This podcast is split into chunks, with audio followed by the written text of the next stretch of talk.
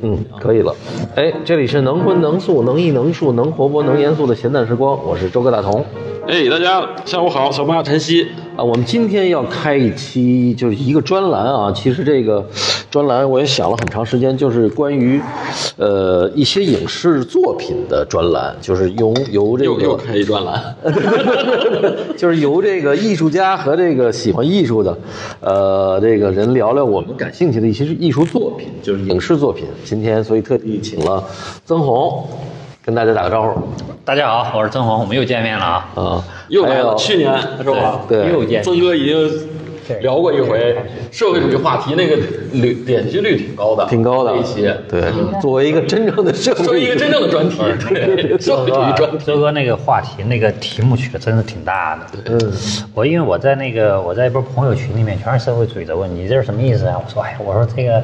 只能说是 理想，做到不啊知道。观众反馈比较多，对，所以今天还有乌娜特别邀请了。为什么邀请乌娜呢？因为我们要聊的这期是跟乌娜的家乡有关系，是我是就是靠靠籍贯沾身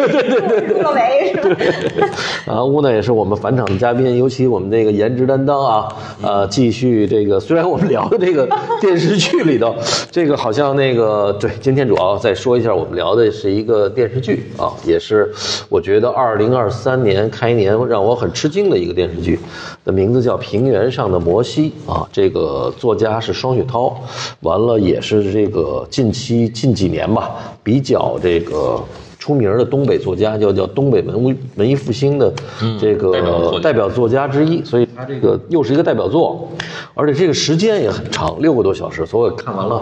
特别震撼，一共六集，一共六集，对一。集一个多小时。嗯，啊，我我我先说说我我为什么要要要要聊这期哈，六人专题，对，我就觉得首先来讲，它是一个我真的很吃惊，就是中国原来电视剧没有拍这种个人史诗的这种这种这种电视剧，就是他拍的非常震撼。而且他的这个，而且他这个调子很奇怪，他这个调子特别像我原来看的那个《铁西区》的那个调子，它不太像一个我们熟悉的手法的一个电视网剧剧啊、而更像一个纪录片儿。从头到尾。完了，这个让我这个看完了特别喜，因为我特别喜欢意大利的有一个叫《灿烂人生》的这个，也是差不多五六个小时、六个多小时的这么一个，所以我觉得，呃，这个而且那个内容我也觉得特别有意思，所以我就马上想起了这个曾红，我就跟曾红 我我立刻呃买了个爱奇艺的会员，哎呦完了，原来是带货 行为，哎，我们都买了会员。嗯，呃，那所以我们这个节目首先是这个这个嗯播爱奇艺的这个，他是先赚了便宜了，但是我们今天真的他也没给我们这个赞助，所以我们嗯呃不管他了，呃就聊聊这个为什么找曾红呢？我觉得上一期跟曾红聊的没聊尽兴啊，就是因为呃嗯话题很大，话题太大了啊！曾红也说，他这个社会主义的这个他这个群体的这帮人，呃，一直在问他为什么起这么一个名儿啊。完了，而且确实这个故事讲的大概是九十年代吧，八十年、九十年代到两千零初的这么十几年的这么一个事儿，跨度大嗯概有十五年左右。嗯，十几年，哦，嗯，乌娜那时候你还是上十几九几别年。别别暴露年龄了，那 个对对对，不是，我就说那时候你还算小孩儿呢呗，就是他其实对九几年啊，对啊，就是还是小小朋友呢嘛，所以他其实其实小学对，呃但是你看这个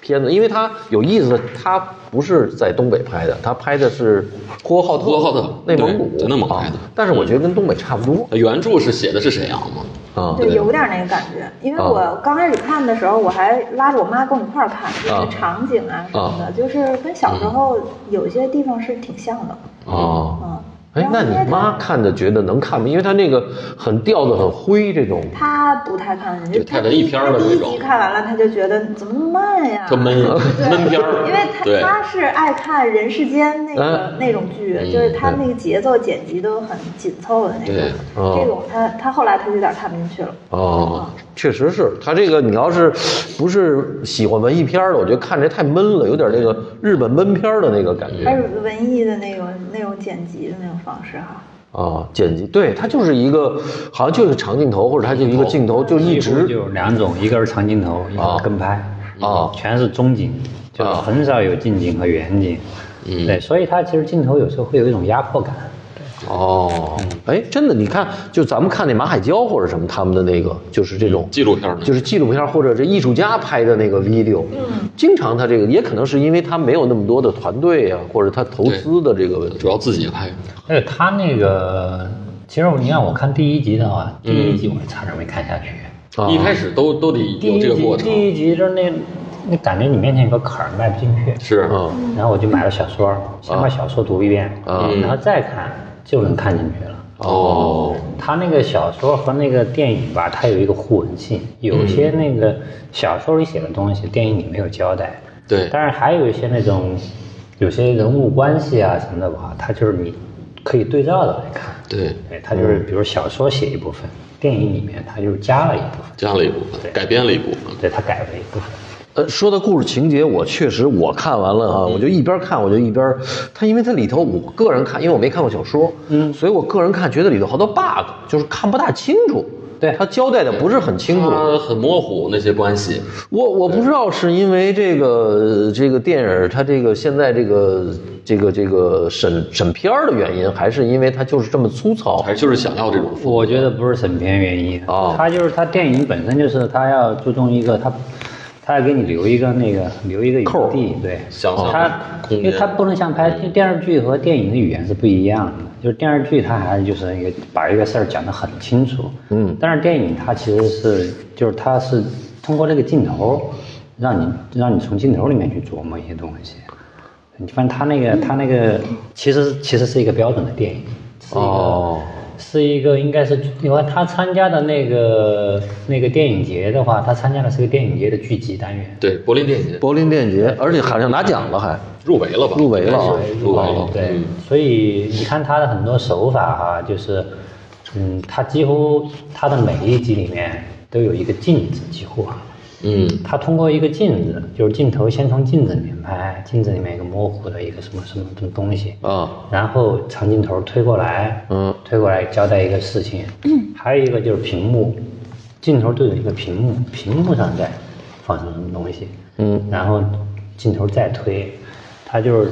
比如那个镜子可能交代一个事件，屏幕交代一个时间，哦它这些都都是电视剧里面一般不会这么使用，都是很电哦很电影的手电法，影嗯，哎，你说曾红说这，我还原来我就我就只是觉得本能的觉得好看，但是你你讲了这两个技术这个点，我还真是没有想他到。他那个他长镜头用的太多了，基本上就两，我觉得就两个镜头。嗯，第一长镜头，第二就是跟拍。对，而且它中间 还还有一部分用的那种实验手法还挺有意思的，就是你还记得它里面有一个那个有一段黑白的，就是那个实习记者，嗯，那个实习记者大概出现了三次，然后实习记者是对，就是一个一个一个一个中年中年妇女，是一个大妈形戴戴个眼象。镜儿哦对，她说我我是实习记者，她说哦对对对她去对对采访那个沙沙尘县。对，有时候是有时候上楼下楼那帮还有死尸就在那儿，对他就他去去晃来窜去对她的。嗯第一次出现是那个那个那个啤酒厂的厂长那现场那个双对对两个人你注意那那个镜头，他出现的时候那个镜头和之前这个剧里面所有的镜头完全不同。哦本来长镜头很稳定，是黑白的吗？那一不段？动，哦对对然后那段出现的时候，突然那个镜头就开始晃了，哦，你是你你现在看到那个王家卫的那种感觉，对对对，完了。他色彩是黑白的，对哦然后呢，那镜头就一直跟着他的背影，就一直跟着拍，完全就是跟那个它就有一种文献感嘛，好像就是现场感的那种。嗯，他好像是、我感觉他他应该是好像是交代了另一个时空的一个东西，嗯，嗯嗯因为他所有的所有跟其他所有的镜头完全不不同一。定。哦，他那可能就是那个角度，他就直接跑到电视台记者的那个，是不是扛着那个肩，对好像干，对好像就电视台，就是记者的那个，对因为报道的那个片子，，对他不是那个对电视台的嘛，所以他变成电视台记者呢，他就一下插进就去切了。到那个角是对对那个机器上了。对，哎，但是看着并不是太突兀，啊就是我们平常看，然后呢，就是他所有的镜头就在楼梯那儿，楼楼楼上楼下跟着那个镜头对晃悠，对，后面他又出现了几次，就是那出那个还有一个城管被杀，他又出现哎，了。城管那桥洞在桥洞底下对对对，哦，也是这样拍的吗？我还真没注那那意。那个就不一样了，他那个就是他和他第一次出现那个镜头差别就比较大了。对，哦，对但是它所以说就是为什么说它是用了一个比很很经典的一些电影语言呢？嗯，其实那儿就是一个很明显的一个呃一个一个切口就能看，和哦，嗯电视剧完全不一样。还有一个就是它后后面应该是倒数第几集交代那个小斐哦残疾了，哦就之前一直没有交代嘛，嗯交代是实际上一个很小的一个化妆镜，嗯长镜头对在那儿不动，然后那个看着镜子里面就有一个影子啊，你也不知道是该干什么，大概得过了将近快一分钟吧，镜头推过来，哇，推过来，小斐开始脱裤那个脱裤那子个嘛假下来肢那个嗯，所以他他这些镜头这些语言吧，都是还是很标准的那种文艺电影的那种语言，所以跟电视剧不一样。啊哦，每一每一集里面几乎都有一个镜子，你回去再看，几乎都有。哎，就这，所以这些东西就是乌娜，就像你妈他们，就是就是，其实它是很难的，因为它本身又慢，对它这个东西又不像咱们习惯电视剧。后来我才明白，就是老切，比如切个近景那个人的脸，他不切，他不行，对不起，他基本上都是中景。哦跟拍的时候，像刚才那个电电视台记者，他跟拍的时候也是跟着他，基本上就是一个中景，嗯一个一个不远也不近，因为你切远了远景，它特别像一个容易成为一个空镜头，哦就没有任何叙事的一个东西，就是太近吧，可能就是压迫感又太强，所以它嗯大部分的镜头都是在一个一个中景的一个角度在拍。嗯对。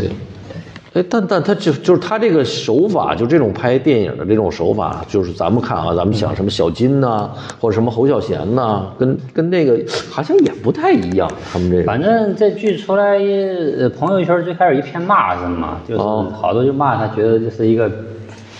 一个一个就是撇脚的一个那个侯孝贤的那么一个一个对。啊挺像的，因为它里面有有很很多多这很个深色的东西，对哦就是有可能就是你说的，一个是没交代清楚，第二个，尤其是在第一集的时候，他刚开始用了滤镜，就是他们、第一集的长镜头太长了，就是他们哦对在公园划船那个对东西，而且那个海清演那个角色啊，从头第一集一直到最后，这个角色啊都不在电影里，他感觉跟这电影完全没有关系，特别突跟身出。边所有的人都没有关系，就跳出来了。对对对。那是因为他是一个演员的，他有表演的这个这个这个因，所以我觉得剩下那帮人好像都不是演员，除了他。我觉得也可能不是，就是嗯因为他，你发现他和这个小斐哈，其实是是应该是一种相同的那种那种精精神生活的那么一对对个惺惺相，惜两两代人的那他们种，俩有点像类似的同类的戏，对对，但是小斐呢，就是可能还要好一些，就是海清那个角色，就是从头到尾都是那样，就是他人有点不魂儿食不食人间烟火。他那个魂儿就不在他那个他那个身体躯体里头对，哦从头到尾都是那样。唯一只有一次，就是他们那个，就是和那个应该到和那个工友一块儿吃饭的时候，那一次、结婚那次吗？你说不是，哦就是他们应该都下岗了之后，下岗了之后，然后又跟工友们一块儿唱歌吃饭唱歌那次他笑了，很少发现他，就唯一那一次。嗯哦嗯感觉他是跟周围的人是有联系的，但很快又没有。对，而且而且你看她出来以后还搂着她老公，就是俩人还有一个亲密，就是从开始到到最后就，而且最开始她跟老公说，好像那意思很冷的说，你赶上好，你赶上那个什么这时时间点儿好，对所以我嫁给你了。她她所以她最后包括生孩子什么都没有这个，她突然那一段好像俩人对那个镜头，我一直在想，他为什么导演为什么安插这一个镜头？我现在没想明白。对，因为那个镜头，呃，你如果说顺着那个脉络下来，他后面是不是就应该放松一点儿？这个人，对吧？他就不会那么、那么那么紧。但是后来很快，哗了，又回到那个那种很紧张，然后跟周围人或者没有关系的那种状态。对，很紧张。完了，她老公接着就是比较隐喻的，就是烧火，你记得吗？街道里头，对对对就是好像其实那团火，可能我我我觉得啊，就是他这个嗯描述海清可能对亲情、爱情已经结束了，就是完了。但是她不写，她讲她老公在那儿看那个火那儿烧。他打车回去了。对他走了啊，这个就是他这个，所以我觉得里头他有很多的扣儿，这个扣儿是挺有意思的，这个也是，当然说这个情节单说啊，就是他这个拍摄手法和他整个的这个线条，就是他这个文艺，但是又不是那种文艺，反正留了很多谜，就是、对，因为他们有一句话嘛，电影圈里有一句话，就是越好的原著越难拍嘛。哎哦就是因为小说很好，然后小说又以文字的方式给你给你好多叙事和虚构的空间，但是把它转化成画面这个视视觉语言，哎，然后来讲故事，它就是另外一个不同的逻辑。所以就是说，它又不能完全脱离原著，但是它又要用视觉语言把它讲好，它就是一个矛盾的地方。因为大家会会知会会会跟原著去比嘛，嗯，哎，你就跟那《三体》也是，是吧？说这个《三体》吧，就是也是两两边倒的评论，嗯，哎，说好的是因为它忠实于原著。但是你想，一个科幻电影用视觉表达多难啊！它得花多少钱啊？做这种各种特效，而且像物理学那种那么抽象的东西，怎么去让它具体化，真正的呈现在视觉里，它是很难的，是吧？对，我听了那个双雪涛的一个聊天儿，也是双雪涛，他对这个剧非常的，他最后说非常难得，嗯他评价、他他很愿意聊这个这个这个这个，但是他他明显的对这个导演非常肯定，就这个就这个作导演以者前就是拍是吧？啊，拍电影，对，他对这个导，而他对整部剧能够呈现成这样，他很吃惊，就是他、嗯他的那个概念是他很吃惊，但是里头有很多改编啊，改编不是太多，但我觉得这个剧有一点是它和小说的互文性是非常难得的。然后，因为我在阅读小，因为我先读小说，阅读小说的时候，其实他那个小说，他的小说推进的那个那个脉络特别有意思，他他特别平，就是一个人物先出现，然后一就是平铺直叙的描描白描似的这种对做法，他的生活就是你怎么样，你怎么样，你怎么样，几个人然后交互出现，交互出现，交互出现，最后在一个谋杀案那儿聚成了一汇个聚点了，嗯对。啊，就是他很多其实都是单象线，突然通过那个点把这些线条给它连上。但我觉得最好的，为什我最好的一点是什么呢？它的处理特别平面，哦就说，嗯、我觉得很多人看不下去，是因为它没有戏剧性，我觉得这个特别难得。嗯，然后因为小说就它整个处理虽然是有一个有一个谋杀案在那儿，嗯，但是谋杀案其实并不是这个这个，既不是小说的重点，嗯，也不是那个也不是电影的那个重点，哦然后呢，就是他也也没有想到要要通过这个东西，就是把这个整个剧好像要把它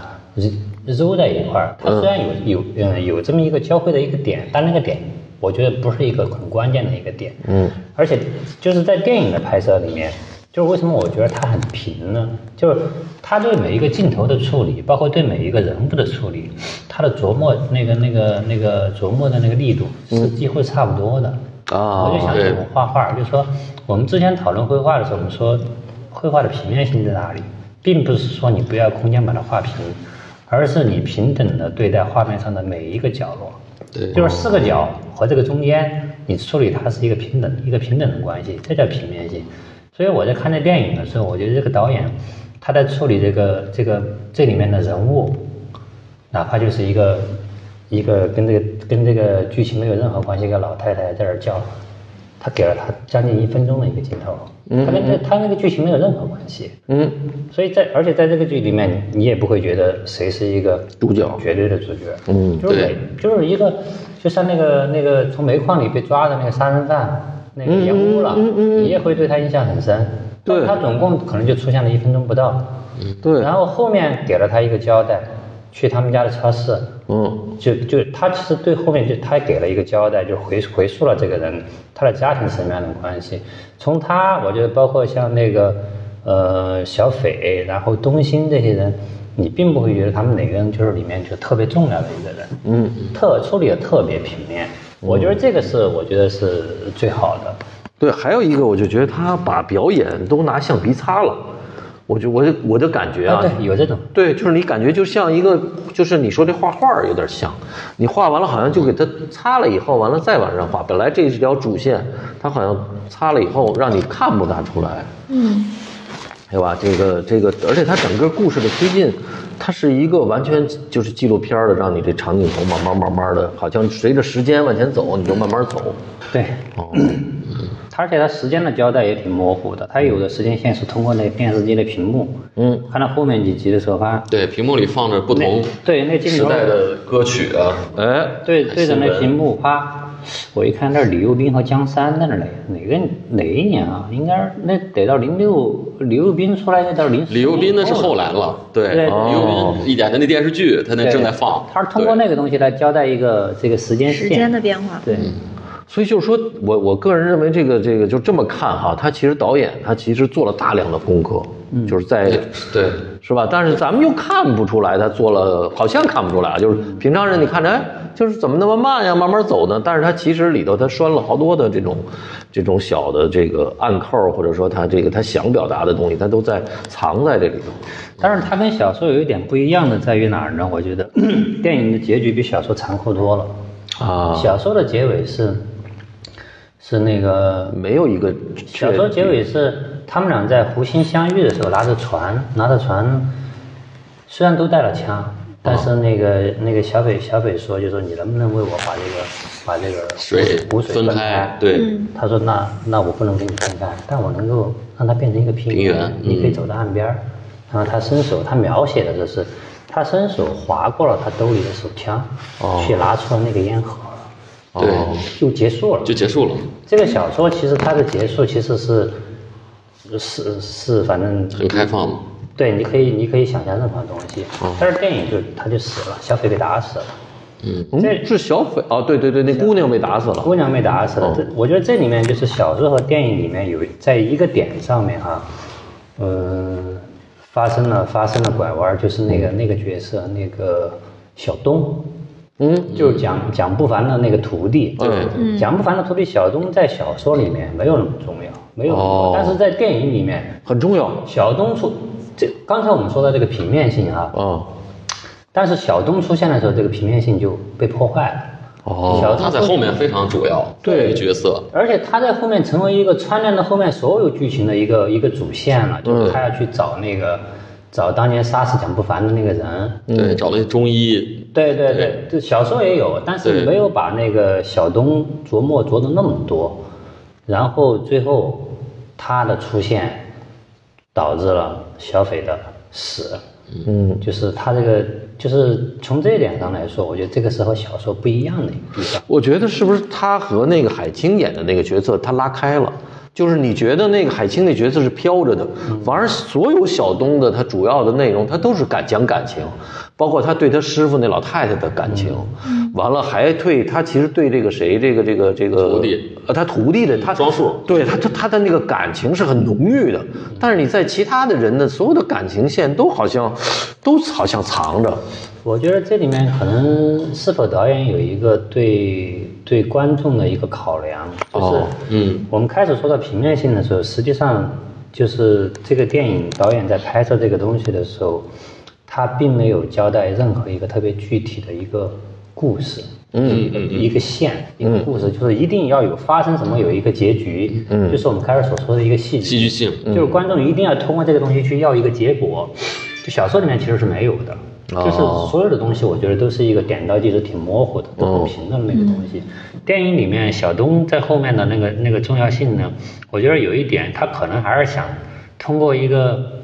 通过一个犯罪的一个案件，嗯，因为因为人不能永远就是停在一个一个平的模模糊的一个地带，哦他可能还是想通过这个东西呢，后面呢逐渐的呢让这个叙事变得更清晰。哦这个平面性被破被破坏掉了以后呢，人们会去找寻一个故事的一个结果。嗯，我是这么想这个事情的。嗯，所以小东小东的这个这个角色，包括后面这个小斐的死，我觉得他其实是给观众一个交代。就是妥协了，他还是从这个艺术回到生活，给他拉回来一对一下对啊对。对，我觉得其实回到一个犯罪的类型片儿上，对对对，是吧？就是对，要不然你大家你说你上爱线，奇艺退员买完看这了个，我这啥结果呀？抓着没抓着呀？到底是谁呀？还是要回到一个一个罪案，一个、一个罪案的一个被犯罪题材被对破获破获对结束这是一个就是面对面对观众的一个妥协，对我觉得是，对。但我觉得这个妥协也还可以，还可也还以。行，挺震撼的。最后，嗯，哎，屋呢，就像你们家，比如说你的亲戚里头有没有这种，就是就是在这种大厂子里头生活的这种，或 者我们家还真少，对 就是对，都是我们家就是老师比较多 啊，嗯，那工厂的还少。基本上算知识分子的这个。那你周围听说过，比如小时候他们那厂子，你像或者你这种同学下上岗以后上学的时，候下岗以后他们的这种艰难的生活或者有再就业，有同学，因为呃，我们家长春嘛，长春最大的厂就一汽，一汽哦，对对一汽，然后但是一汽是特别好的厂，对，在我国们这家儿，再再穷，国家也这不叫能共穷了。和国之子嘛，这一叫汽是待遇特别好好，特别好就他们算是长春市里面还有一个小城市那种，嗯他们妈呀有自己的学校、自己的医院，国中之国了，呃那就对，然后职工的那个宿舍什么的，他们的条件非常好的，哎就，哪怕是就是普通流水线上的工人，他们也都是待遇非常好嗯，啊。所以但他是们不会赶上这种。但是好像，但确实是东北那个那个那一段时间工厂下岗啊什么、嗯那一段时间，确实是还有我，反正那会儿我也小，但是嗯能感觉到，就是所谓有一些你能就家里人会跟你讲那一段时间什么呃嗯社会治安的问题，因为下岗的人特别哎治多，安比较乱啊哦学校啊什么的也都就你你小嘛，上学嘛，就老说这个事儿。那其实就是因为大量的失业造成的，而且哦下岗的又都是工人，嗯相对来讲那个。呃，教育水受教育水平对低一些什么的，嗯会造犯成罪一率些会高对、嗯犯罪的这种，从小就老吓唬我们， 我家里啊我妈妈什么的就说：“哎，有坏人，就各种招儿都告诉 你， 就教的我们都知道这坏人能干点什 么，就是那种。”嗯，呃对呀那会儿，多而且那时候经常有特别恶的，比如说什么两个人就到北京拿斧子凿脑袋的那种，啊。还有就是抢出租车这个事儿特别嗯多，哎，出租车这个事儿，哎对对对抢这劫出租车特别多，那个就当时出租车算是有钱人，哎，对四川发现，因为北京也也出现了好多这就是把出租车谋嗯司机谋杀的这个，四川有我们那边有抢司机的，但是他跟下岗工人有没有关系，我不知道。哦嗯小说里面明确的说是那个犯罪团伙是下岗工人五个抢出租车司机。嗯对对，那个我记得那个呃片子里边有一有一点，就是他说那个给出租车司机加防护栏儿，嗯哎他提到这个，因为我我印象中他说就是我们小时候那出租车防护栏儿换了好几种，哦就，越来越结实。原来是是吧那种就是、嗯就是铁管儿。铁管，嗯但是你什么东西不是还能过还去？能穿后来过去变成了一个对那种塑大栏料杆儿的那个罩透明子的罩儿，对对对，就各种换，其实都是在保保护护司司机什么的。嗯然后司机，我不知道别的地方，东北是他们每一个出租车公司自己会变有自己有自己的车队，他们随时互相联络。我嗯我这对讲单机要他们有开嗯对讲哪儿，机我这对单开哪有儿，谁有 GPS 事儿，什么之类的所有人就过去。反正对可能就东北人他也有那个，热乎劲儿，对对对，就是谁有个什么事儿，那些司机活儿都不拉了，全过去。这个应该全国都这样，哦全国出租车司机应该都这样。就这个这个，就回到这影片，其实前几几集它很平淡，其实嗯其实最前几集其实跟跟那个就是他们那个犯罪，其实跟那个跟没关系，没关系跟那小匪嗯，对吧？没就是关系，因为他们还小时候嘛。就到最后确实开始出现了这个这个这个有有关系，就是当然是是他爸是很偶然的这个，对就被撞了以后，嗯就变成了案件嘛，就当然是他爸，不管是你是故意的不故意的，你确实把警察给杀了，嗯，从那个段儿开始以后，好像这个故事的这个生活的浓度好像增加了，嗯对他小说里面其实写的就是时间线要更长一些，哦因为小说里面专门写那蒋不凡，他有一段自述，嗯，他当刑警那个时候还碰到了二王，那已经很早了，八几年的事儿了，对对对对嗯对，对，更早了，对对对，二王二王之后呢，然后呢，他后面才遇上那个那个出租车司机那个事儿，嗯，那个事儿呢，其实那那就跟那个跟小北那没什么关系，对，跟他爸也没关系，对，没关系。但是在但是那个在在电影里面呢，就是就是他其实没有这些很具体的一个事情。嗯电影里面就是杀了那个那个啤酒厂的那个之后，然后有一个出租车司机的那个案子。这俩事儿都跟他爸没关系，嗯，出租车司机那个事儿都跟他没关系，只是他爸其实是偶很偶然。对，这里面有一个浪漫的一个成分，本来那个小斐呢是要去。是要去呈呈现给小树的一个诺言，要给他看一个焰火。对啊对对，拿一罐儿那个拿着油去要点对点点，对他没钱买那个什么，但是他买了一罐那个汽油嘛。对，从这个点儿，从这个点开始，然后两个家庭啪就分开了。嗯，对这家就就失踪了嘛。对他们就就多少年都不见了。然后这家人呢，那个庄德珍呢就承包了一个厂，嗯，就是就是两个阶层一下就分开，分开了同样都是相同的工厂，对他有这两个阶层，啪对一下阶不同命运。对对而且他这个比较狠的就在于这个海清教这个小斐的这个弄的这个文艺的 这个事儿我操那个他妈的他要不教，他不不让这女孩那么文艺，他也想不起来给她弄焰火。对就是对吧？其实其实他就是说，就是他有一些，就是我不知道是不是隐喻，还说，就说咱们在这么惨的时候啊，大家就别想了这个了。你看不想着那个人都浑浑噩噩的都活得挺好。你看他把这个小匪弄这么一个，要给这个这个那个什么弄焰火，就等于这个他说他有时候说这个文艺害人，我就有点是不是？ 我就瞎写啊，在那瞎个说年。代，对有点，这个不接地气主要是海星那个角色确实有点儿，有点太太脱脱离那个那个语境了。就是他他可以是个文艺青年，但是但是你看他在立那个立春里那个文艺青年就不在那个就时候他就很比较正正常在那个，是吧？哎，那个后来后来我想了想，你知道为什么矫情吗？啊，因为她通过她的矫情，她就不让她爱上她老公。你你能理解我这个？就是她人设，她把自己人设一个特别文艺，这样就显得她老公特下里巴人。因为其实后来咱们知道，是因为她老公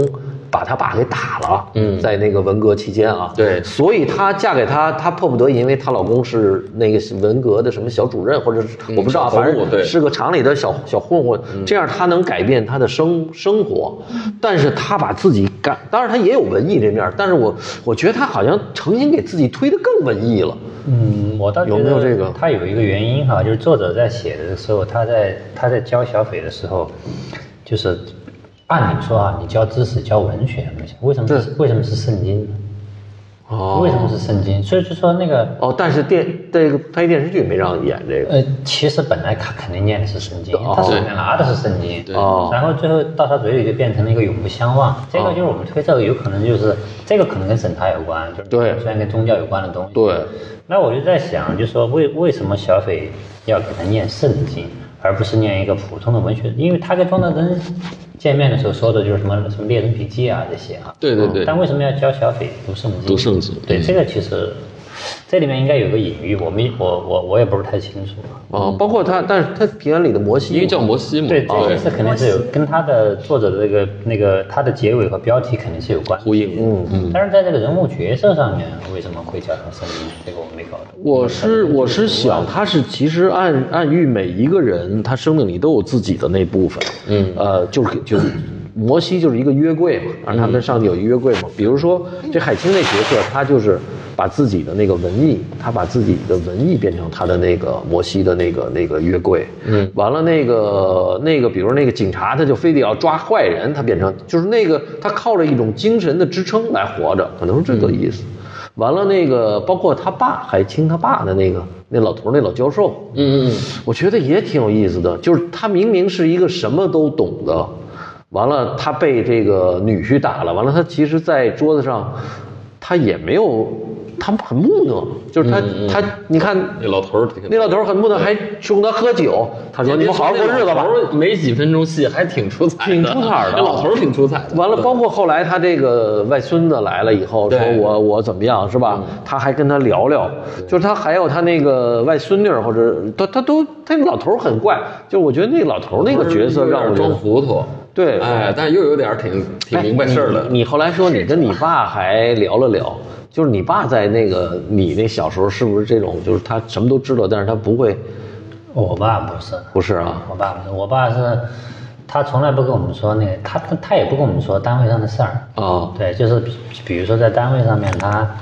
不愉快了，嗯然后领导给穿小鞋，或者是怎么样怎么样，他也不说。对，我就觉得很像那时候的这嗯个但老是我人。爸做梦会说 出来。哎呦，哈，哦 他他给我们家人任何人都不说，哦哦这个挺有意思的。我妈说她有时候做梦会骂 人，而且会具体的骂谁。哦，那说明很咬牙切齿了，这个对很咬牙得受了多大苦啊，这个。那我爸就是有一句，他老跟我们说，这人这一辈子都得夹着尾巴做人，哦必须这样。嗯，他从他他，我打我打上中学还是什么时候，我就听他说这话，一直说到我三十岁， 后来三十岁我就不再很少回家了。哦，哎呦，这个你说起说起那他他爸，我还想起他有一个镜头，就是你说那个其实挺准的。嗯，他那警校毕业之后回去，那他去看他看他那个看他姥爷嘛，他姥爷也没怎么说话。嗯，啪，走吃饭去，啪一个长一个镜头固定机位，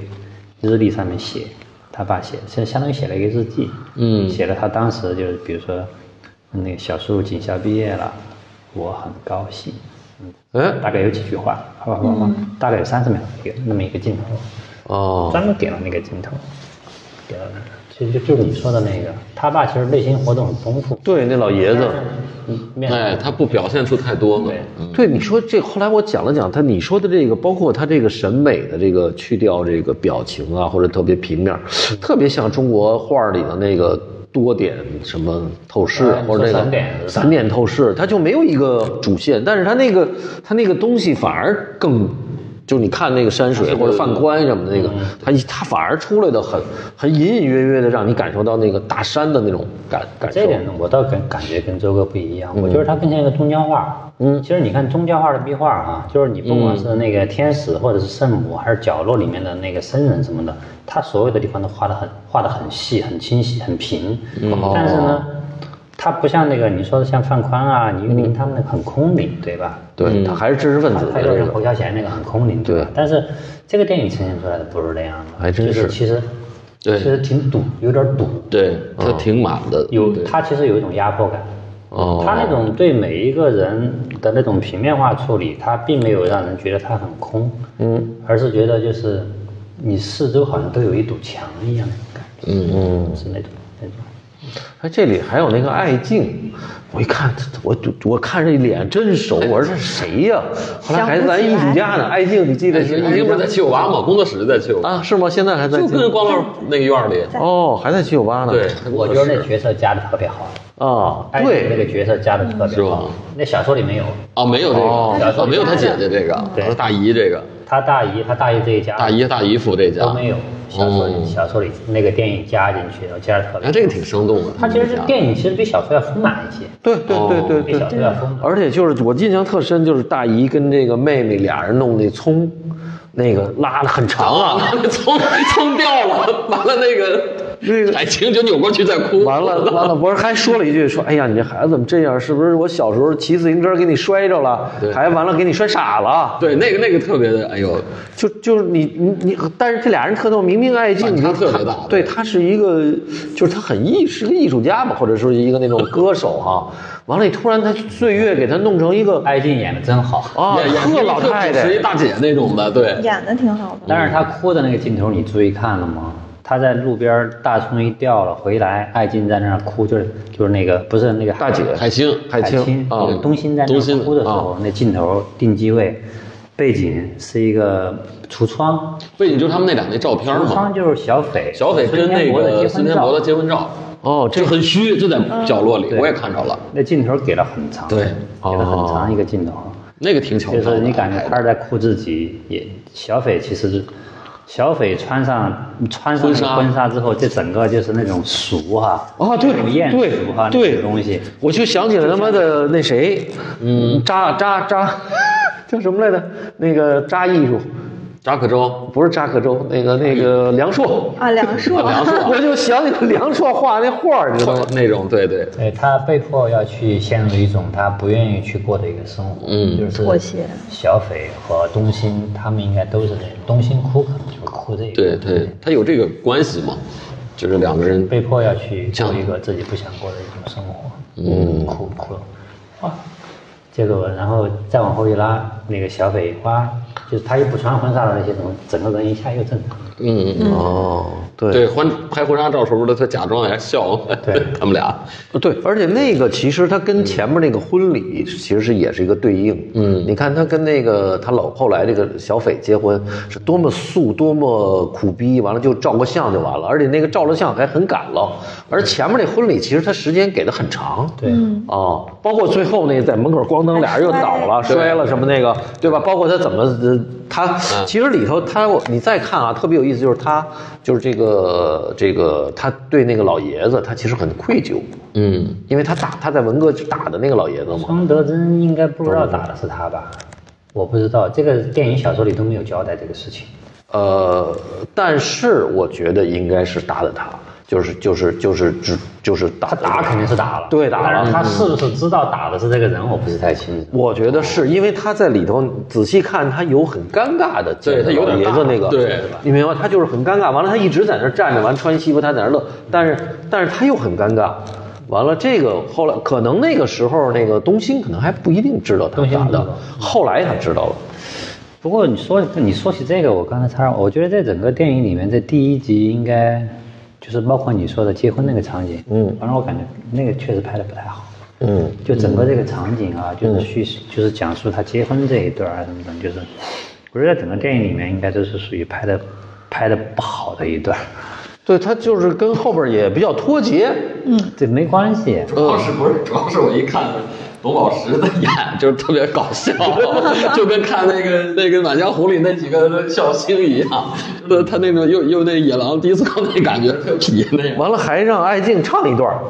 是吧？艾静还对，唱他了一是那么一个人设，他那个角色是那样的，但是让他演吧，他还是跟那个那种演员演出来又不一样。哎，就他他戏剧化特强，他像个小品演员似的。那整个场景都不对，对都嗯很怪，但是但是也我觉得还挺有意思，因为它里头那个确实跟背后那个反差特别大，对吧？他就拉开这种这种，我觉得是因为到最后他就是埋的就是那个小斐结婚的这个，就是为了跟那个，就说你哪怕那么对他前面有点那个表演性的东西，对哎，，就是你让他哪怕有东新那么苦，他结婚也没小斐这么惨。对，这小斐这个惨他妈太他妈的对，可我就怕觉了得。第一集特重要。第一集我觉得也太装了，这几个这个这个调他好子，像那个打光都跟后面都不太一样。哎，我感觉他好像，我现在回想起来，我觉得他整个打光方式都不同。对那个色调也也是。对他用嗯就是，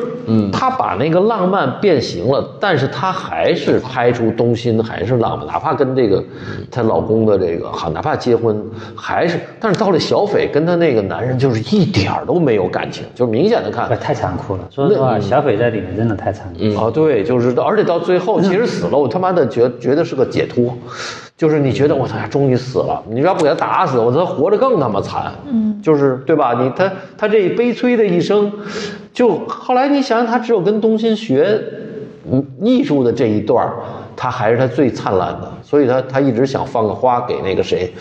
但是他是背后整个就完了，就结束了。他那个，他那个，包括身体上，先是身体上摧残，后来又跟他那个迫不得已结婚。但是有一个我没太明白，为什么他没跑到，没跑，没跑出去外对头？对，最后我也没太看明我也白，没没没看明白，是不是？那个我觉我得剪的有点过，那个不是他是给了一个镜头，就是他爸不是去派出所了吗？不，我觉得我后来想了想，他爸是要自首。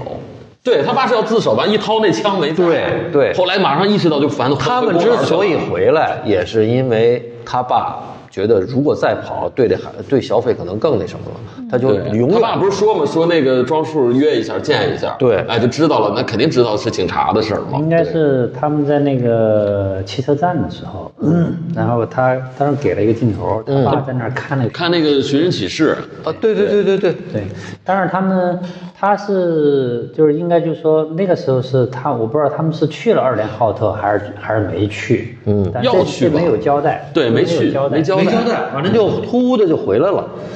是有一个要自首的那个镜头，完了突然意识到枪枪他没有说要自首，他就是拍了一个派出所派出所那么一个门口牌子。但是他是因为掏那包，对他一掏一发现枪没在，对说立刻意识到，完就回要去公园儿，对是这么去的公园儿。我觉得他有几个特别残酷的地儿啊，就是我觉得， 就是这是东北人的那个残酷，就是从脚心底下往上的那个残酷， 就就就 怎么是脚心？就他拍了两个船嘛，第一个是就是他妈东新和那个谁的那个哎，那个相相亲亲的的那个船船，一开始完了最后又拍了一个这两个生死的那个船，最后这个那生死那船的时候，他说你去没去？那谁就我我没去。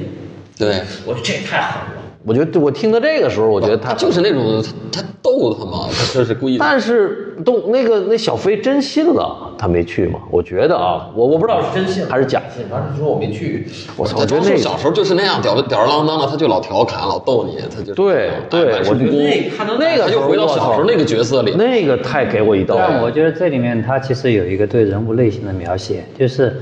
呃，最后的时候其实小小树最后是去了，对吧？嗯，你看那个去了没见着人他去了嘛，就哭嘛，跟那儿。那么就是对，说，从小树的角度上来说，问他去没有，小树跟小树当时当天晚上去了，他没有看到小斐，他肯定会认为小斐没去，嗯所以小斐问他你去了没有，他肯定说嗯我、他说我也没去，我没去对，对。哦，对对对对我认为他对，有这么一个心理，有一这么一个心理斗争的一个。明白了，他让小斐更舒服，因为他觉得小斐可能也没去。他肯定是因为他去了，没看到小斐，嗯他并不知道那当天晚哦小斐上去哦小斐被嗯车撞了，对吧？可是到了最后，他应该已经知道那天不是被撞了吗？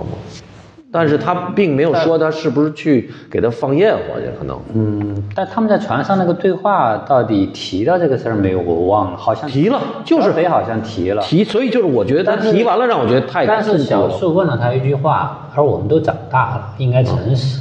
嗯就是我妈就是以前说那些你还信，就是我们长大了，你应该就是要学会诚实。所以他这个他在质问这个小呃小斐诚实的时候，到底是在说就是关于杀人的事儿呢，还是在说你那天晚上到底去小斐说他去了，我那边去嘛？所以我觉得小树在问他到底是问哪个问题，嗯是吧？到底是问对你我爸跟这个杀人案没关系，还是说当我年那天是不是是要有赴去约要去看烟火，要去看对烟火的？嗯这里面他就是导演，我觉得都都留了一个想象的余地给我们。嗯，嗯，对，就是我我有时候感觉就是东北有时候特热乎以后吧，突然让你特凉，就他那个热跟那个凉，它都是一个极端极端的嗯那个。特冷酷有的是那一面。对，就是，但是他有时候特暖和，你知道吗？你就觉得那大炕特暖和，那人完了，突然也不知道怎么扭脸，就变成一个这种的那个感受。哎反但正我觉得这个他这个小斐的这个残酷，其实他还还有一个，我觉得可能还会有一个隐喻，就是说他们都、都是下岗职工的家庭嘛，对吧？嗯哦下岗职工家庭，然后因为小斐小斐他爸其实当时在工厂的时候是一个生产人手。嗯，反而是庄周真是一个靠混子，靠他爸的关系在里面，就是游手好闲啊什么之类的。嗯但是最后两代人之间会有这么大的一个落差。嗯，我觉得这里面他其实还是去看待小斐的死，我觉得也也不能够完全脱离开，就是就是那个就是之前他父父辈所经历的那个事情对，嗯就是这一代人。和上一代人这个就是这这种悲剧啊，这嗯种悲剧它其实是一个连带性的。对，就小时候他那个家庭经历和那个社大的社会环境的压迫，我觉得有一个连带性嗯的，就是这个悲剧。所以你看那个说那九千班的事儿吧，我说什么叫九千班？是那上那班要花九千块钱，哦，这叫九千班。对，就哦在是要花当时是是吗是最贵，所以那个那个，你想想小庄树他爸就特牛，你意思我找人我花钱就给你上什么嗯请老师吃饭，但是那小斐肯定他是没有这个这个经济条件的嘛。对，它里头还是很婉转的在讲一个社会嗯其的实我觉得转型最后说他为什么从头到尾都有这个东西。对，就最是后他其实他最后类型他也不是罪犯，也不是悬疑，也不是情感，嗯实际上还是一个历史，对，就在是个人史诗嘛，对我的感历受史就的是这种个。观点，反映那个年代那样的一个社会变革里边个体的这样一个命运，嗯，是吧？他这个就是他能够，就是他。后来我想了想，过去你想这个他为什么就是他那个冷酷到底儿呢？嗯，其实过去这个，包括我们看那个《人世间》哈，就是、就是这个电视剧，其实包括你刚才说的这个长春什么一汽，国家看得很好，都都都安排。嗯，当然了，你说这个一汽可能国家得死保，你到了这种小工厂的时候，国家肯定就是伟大不留，肯定先给这些就直接就给他抛完了。最后这些工人什么原来都有，他突然被他还不像温州人，他们温州人是农农村的，什么都没有，所以他开始有点他很高兴。这波人完了都是小完农，而且他有一个你那个特残酷的，就是还还铅球比赛呢，后来那啊个正铅球比赛呢，跟那儿还倍儿高兴了，大胖子。啊，突然就一听一听就晕他了，就是其实他晕了那个，他暗喻其实，其实你知道那帮人开会是什么吗？就是说要下岗的，哎，他就是要开那下岗的会，只不过说很直观的说让你看到说她老公是开出租车死了，但是其实他他他他暗示不的是出租车这些死，明天你他妈也是就是你没全饭全吃没有了。饭碗了，就是那样反。正那事儿挺残酷的。我我对东北的第一次知道这种事，当然看一篇文章，嗯，很早了，应该是我都来北京了，十年前，标题应该叫《中国工人阶级的恨与痛还是爱与痛》。哦，我是第一次就是知道东北的那个下岗下岗的工人的生活有多么的悲惨。嗯，因为就是作为我们在西南那边啊，就说我们会也会听到一些，但是它它不像东北，但因为整个东北那些大城市都是围绕着那个大国企对起来大建工设厂的，因为我我们我们那儿相对还比较散，所以相当于它你是整个一个城市的工人，都过这样的生活。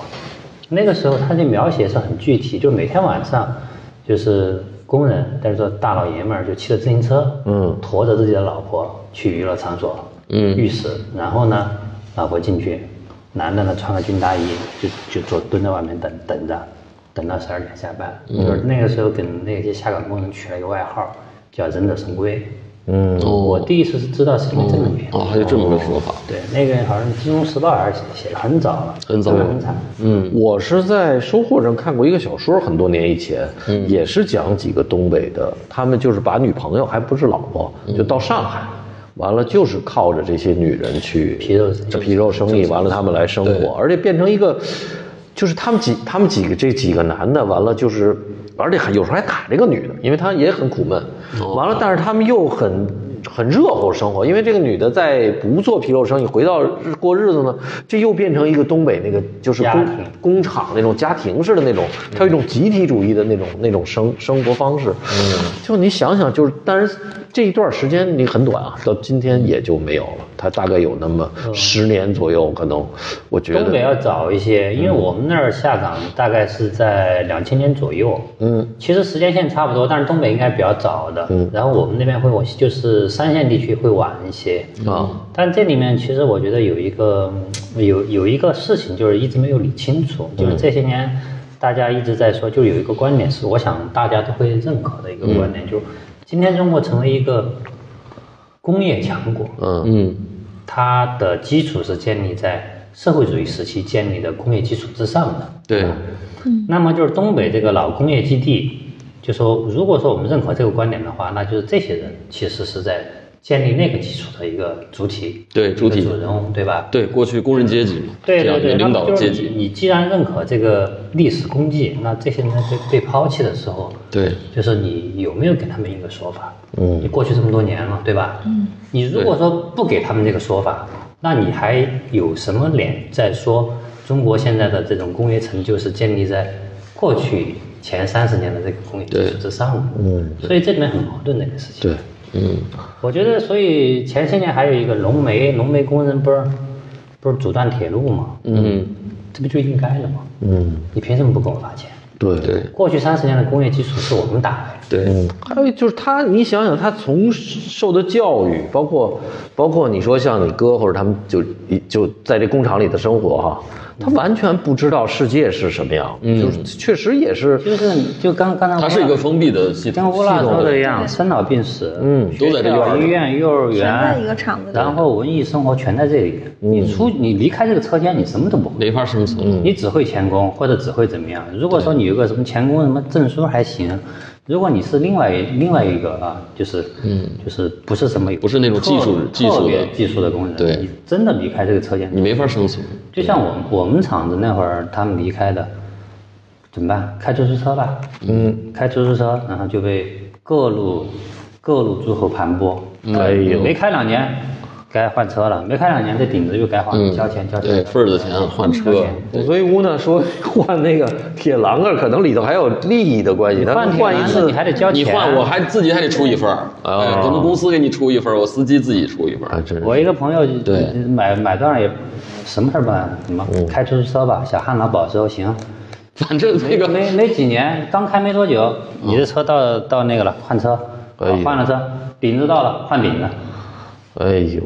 换一个顶子就多少钱？换一个你想反正过去我东北没去过，在北京那时候老打车，你就天天听北京的逼哥就骂，各种骂公司，骂这个不合理的制度。这个没办法，没办法就是你对头几十年都被关在一个车间里，只干一样事情，对就是说你他在很单一那个人，对你在流水线上，你只做一样工作，嗯离开这个流水线，对就你你不是只做一年两年，你做了几十年，对离开这个一辈子干他确实实跟今天还不太一样。你比如今天我到富士康，我干两年，我不干了，我扭脸儿可能到一个餐馆儿当个服务员儿，他起码能换一下他这个这个心情，对，或者不说一样啊，会好的很富多。士康就是只是它就只是一个你是一个经济动物，对吧？嗯，你你来了挣点钱，加班多，然后你走就走。那个时候不一样，那个时候你是主人翁啊，对对对厂子都是我们的呀，哎对吧？真正的工人阶级领导，对，这个是是落差太大对了。，而且过去是计划经济嘛，他全是把你是计划好的。我们当时在厂里的时候，你要想开除一个工人，太难了。啊，对。你要没有什么刑事案件什么的，你凭什么开除？对那要是这工人要是二溜子什么的这种呢？二流子就二流子啊，哦就是你除非就是还有他自己的制度嘛，规章就制是度。你有刑事案件，或者是你盗窃单位财、盗窃厂里面的财物物被立案了之类，这些这些可能是保不住。嗯，但是你要他妈三天两头旷工啊什么的，嗯，你可以扣我钱，扣我奖金都行，你不能你没权利开除我，对，这是个很大的事情，是，因为因为有工人是主体，哎，所以过去叫铁饭碗嘛，那你这饭碗砸砸不碎的。所以乌呢，你看你你看了这个 六个小时，你看我我后来想想 挺强迫乌娜，你真能看见我最后那闷片个儿就就有对点儿就是过着看的，飘了，嗯，对，前你面还还别行，说，周哥你我看到后来就是我生怕一个镜头我都不能错过，我上个厕所，然后回来倒回来，对就或就是或者得后面找其实越看越有意思。因为他那个他镜头吧，他这个镜头就是他每一个镜头他会交代一件事情，哎虽然是个长镜头，两分钟三分钟，你错过了一个东西，你可能就会错过一个描述，嗯所以到后来就是这样的，要么就是回去，要么就是暂停。你别说，它后边变成一个侦探片儿吧，它还真的有侦探片儿那个犯罪片儿的逻辑能看进去了。啊。但是我也是，你我妈跟我说过话，完我就往回倒，我就感觉那两句台词儿接不上了。对对，有你前面它就是一个很平铺的这样一个生活呈现嘛，就他拍内后蒙面那种后烤半段串儿什么的，嗯，你们长春有吗？有也有吗太多了，太多了。啊而且那种就是，呃，学校放学路边儿全路边儿全是路摊儿嗯哦而且那个时候很多人下岗，他就真的就是外边儿他摆小摊儿，对弄个烤白薯摊儿对对，整个串儿啊什么的，也就好那嗯个晚那个东北的宵夜就是 串儿，对，而且东北宵夜说喝啤酒一踩一箱叫一踩，对我们叫采香喝，宰相真的假的？对，而且哇不是说那种。呃，一桌人要一箱，是一个人一个人箱一样。我的 妈！我对，一 个人一说。箱说说上海人会偷偷给你两根两瓶儿，两个而且我们那一箱是二十四瓶儿，对哦大箱儿，好家伙大的那种绿的绿色大的绿棒，对嗯，这个这这这有点意思，所以我看了那个特别烟火气，我觉得还挺有意思的。对，就是从美术啊、服化道啊，完了这个场景再现也也勾起很多回忆。还有那个对特别有意思，他们跑到那儿就是调查那个什么那个那个女的跟她老跟那个人跟她那小伙子是他徒弟什么开了那么一餐馆儿哦，那个小四川，啊，那小四川儿哦，他哦调查那个，他其实是要调查那个，中医对，那个他去实际上是调查那个钱，就是那个、那个孙天博他爸，嗯孙天博他爸不是开中医诊所吗？钱从哪儿来？对，嗯然后呢，他就去，他就他爸不是死了嘛，就去找那个他前妻，他前妻说他哪有钱啊？他我我不跟史小石他跑了吗？他把钱全卷走了。哦所以呢，他既然有有钱开中医诊所，那可能就是别人借的是谁呢？那就是那小个小给给他他爸借的哦那就他只有那么一个好朋友，那钱嗯可能是他借的。然后呢，他们才推理推到，肯定就是他干的抢出租车，因为他哪有钱啊？他哪来的只有钱嗯抢所以这里面就是蒋不凡的死为什么在那里面？就是我觉得蒋不凡他描写的时候，小斐的悲剧跟他也有关系呢。嗯，他他觉得你身上有，他觉得闻到有汽油味儿了，嗯，那你们肯定就是抢劫犯对吧？对，嗯对他也是，就是他已经脑子癫狂了。你想，他是也不上班儿先，入呃，为就主什么都没有，就干这事儿。嗯他就是肯定看见，只要看见你脑袋就是这就这个，他已经，要不然他也快崩溃了。你想想，那那些人都不，只剩他一个人还在那儿接着弄这个呢。嗯，这个压力很大，对，对，就是压力很大，他觉要破案嘛，这个，嗯，但是他最后并没有交，其实小说里面也没有交代，他就是只是说带出带到车外去，用枪对着他，他对，后来也不具体没有交代，对，跟着就是大货车过来。小说里描述的应该是或那个车的碎片击中了蒋不凡的头，哦然后呢，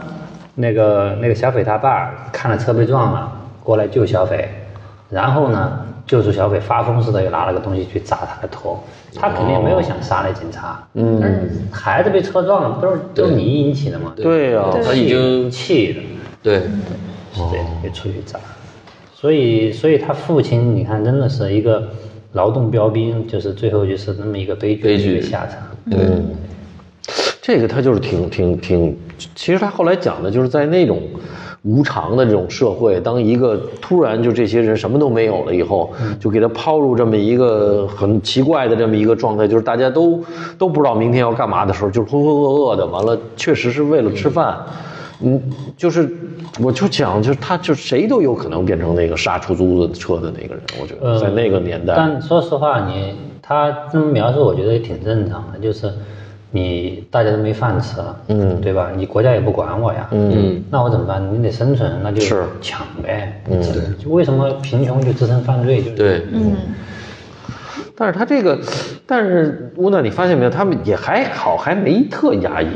就第一集可能有点难接受，但是后边还行，不算压抑。对不算，不算特别那个，嗯我觉得有压迫感，但是不压抑。啊，他没拍的让你觉得浑身就看不下去、难受死，他没有，他还里头还有点小幽默，嗯，对吧？它里头还偶尔就是东北人的那个幽默，就是、嗯就是那种哎，就特苦吧，还说两句呃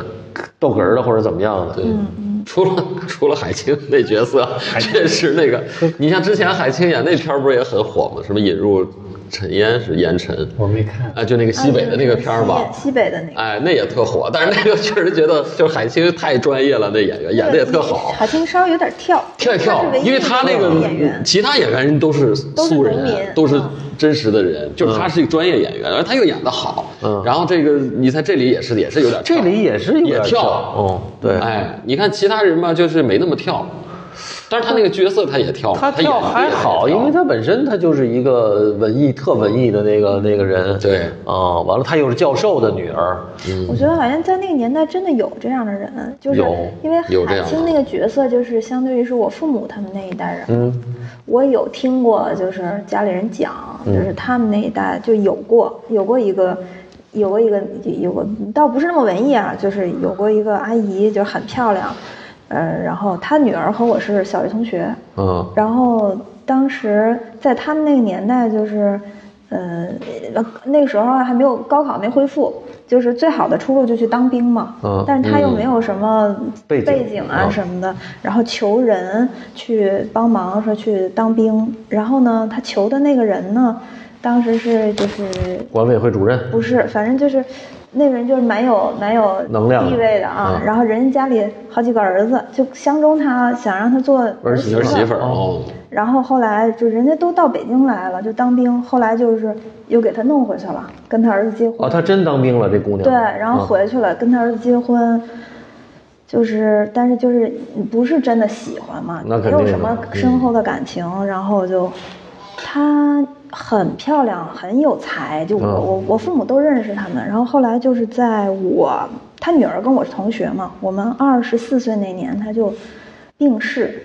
哎呦，他其实就是一直郁郁不得得志对对我父母说，哦他其实就是因为他的婚姻让他就是他心气儿很高，对但是很多事情都是因为他没有那个能力家庭啊、资源啊什么的，然后他就一直是很抑郁，抑郁然后夫妻的感情应该也不是那么好肯定的，啊，然后就很早就就没了。嗯然后呢，他女儿，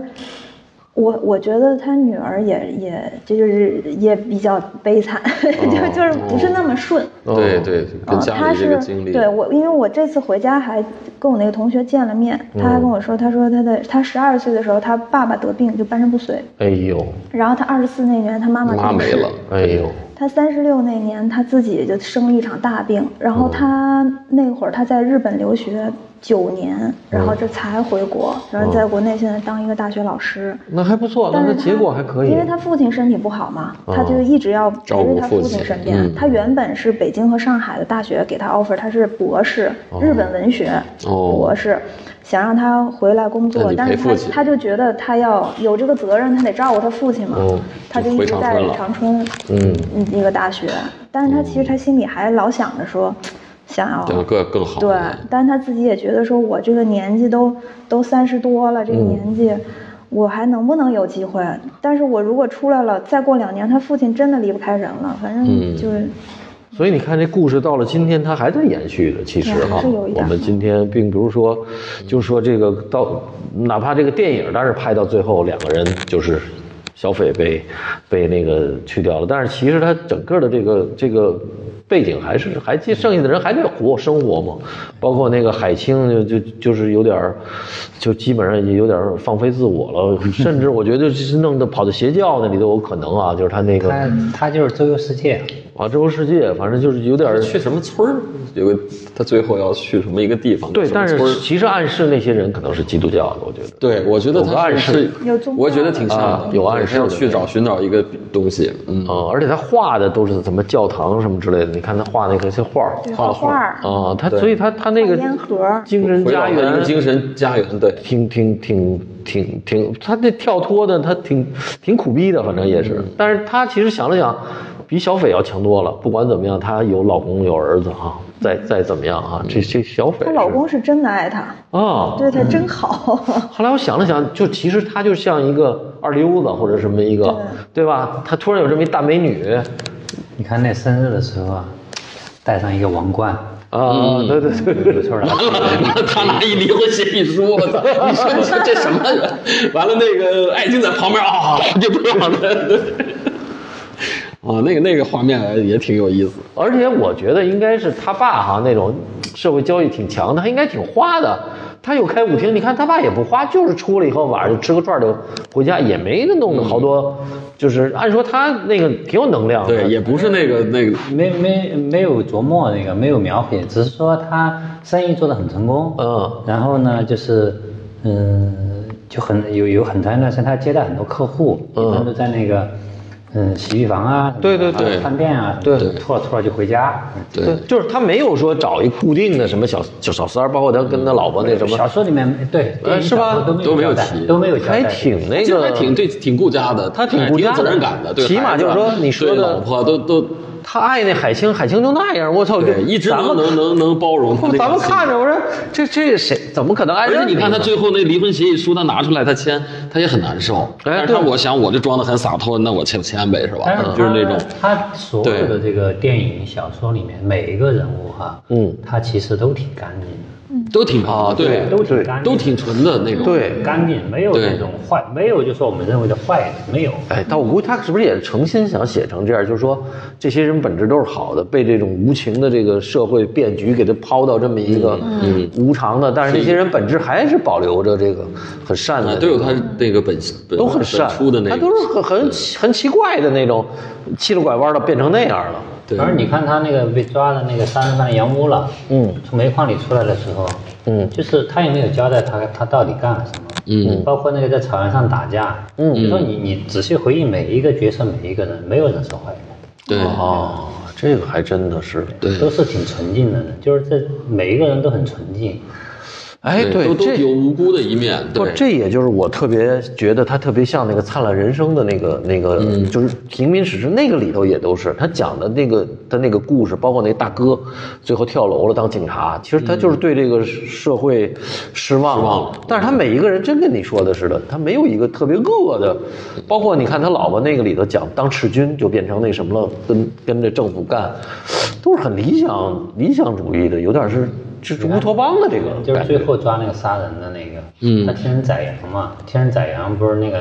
他扬言说要找枪嘛，哎他他他抓了是吧？抓了其实你看他就是在被抓之前，他就是整个一副被人欺负的样子。他就是一个对特别被欺负的，对，那个那个杀羊的那个，但其实他杀了三个人嘛，后来我想了想，你知道为什么吗？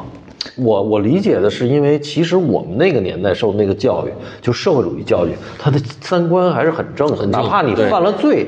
他也不是说不像今天，真的是他是本心恶的，他要干点什么。对因为今天也没有价值观了，很多过去是地逼的嘛，他有的是，对对他嗯是没没办得法选了，择没得选择方。啊，这个还是我觉得还因为跟小那个小说的原因吧，他整个，我觉得他整个剧都脱脱离不开宗教。哎，就是说我觉得在也是宗教里面其实也有人是都是都是善的，善的一面，对，嗯他应该是这样，我我我我是这么想。所以这个也是他们这个所谓东北文艺复兴的代表作嘛，哎，哎，又又是代表作家，又是代表作，嗯，挺好。而且据说还改成电影，还有一个剧场版，但是电影没没没没没没没没批没发标呢，好像。对对对，就是没让上线上线谁来的演的？有一个电影，但是我觉什么得周冬雨演的吧？还对是对周冬雨对对，反正但没上刘昊然，哎刘昊然对但是我觉得不如，肯定不如这个。为什么？因为他这个时长太重要了。哎，他要没有六个小时啊，你要俩小时，你就把这个剪成一个两个小时，你想想，他这个俩剧小情时就没法长镜头了。不是对他剧剧情发展的会 几个长镜头完了对，几个场景就没了。他这个剧情发展的让你看着很慢，很很舒缓，确实像时间电影慢慢肯慢定是慢个的爱情加犯罪，就是这种类有型可片儿啊能了。，有可能不知道，反正可以看看到不时候过可以可以再看一下《白日焰火》《暴雪将至》这几部电对影，，哦白日焰火好看，都是更早的。白日焰火那个导演就是这个的监制嘛，刁亦男刁亦男嘛。对他们其实好像访谈上说是那个双海涛应该是写这个小说，受到那个铁西区和白日焰火白的日这焰火个的一个影响响，。但可以看，拍的挺好的。好，那个片儿好看，真好看，我看了好几遍。我下去接着看，完了也给这个咱们的听众留了点福利啊。还 得买会员行，那今天就聊到哎，这儿咱。是哎，对，闲淡时啊光我们不用买会员，我们随便听。对，行，谢谢大家。好，好谢谢好好。拜。